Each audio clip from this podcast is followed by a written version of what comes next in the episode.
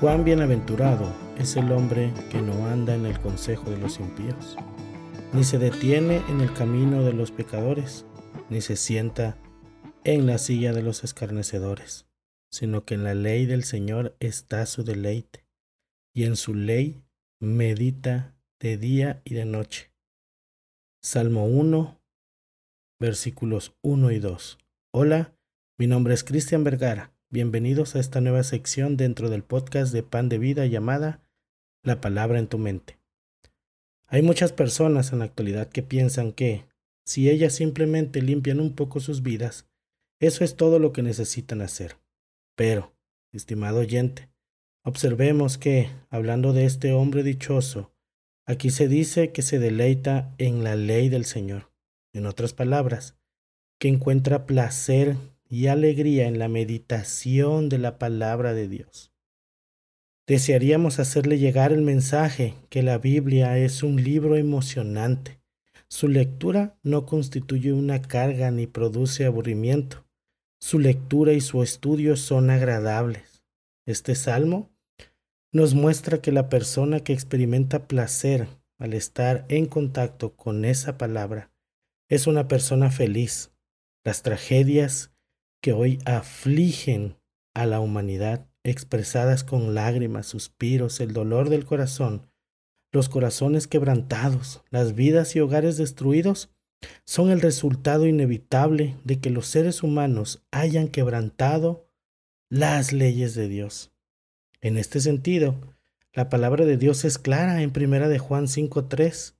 Encontramos esta declaración, pues este es el amor a Dios, que guardemos sus mandamientos, y sus mandamientos no son gravosos.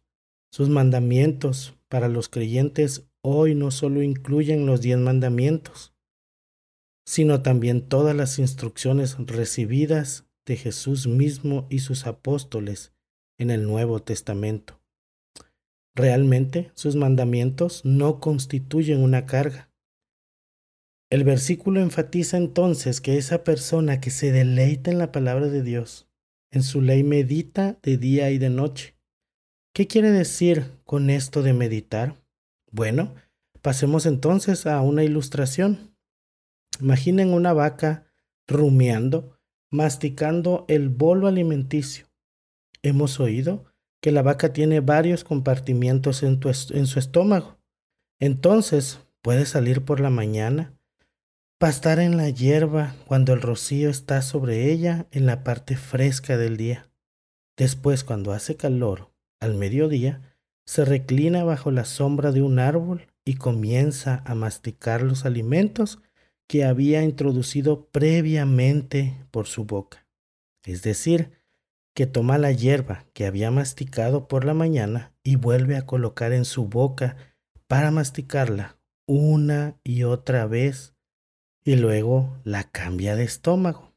Eso es precisamente lo que hacemos cuando meditamos. Volvemos la vista a lo que ya hemos leído.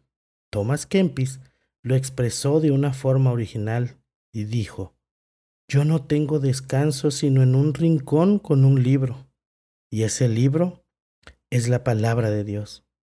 Quiere decir que el meditar sobre lo que uno lee hace como esos animales que rumean sus alimentos, considerar lentamente y pensar detenidamente en lo que uno está leyendo.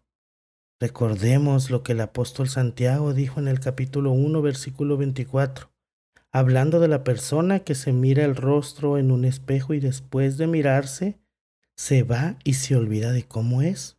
Tenemos que meditar en la palabra de Dios que es el espejo de Dios, que nos revela lo que realmente somos. Debemos permitir que la palabra deforma nuestra vida según la voluntad y los propósitos de Dios.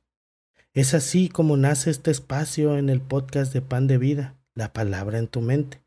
Surge con el anhelo de enseñar pequeñas disciplinas en las cuales podemos meditar en la palabra, técnicas que nos ayudarán a realmente meditar en la palabra del Señor. Esperamos contar con su sintonía en esta serie que nos llevará a profundizar en la hermosa palabra de Dios. Mi nombre es Cristian y hasta la próxima. El Señor les bendiga.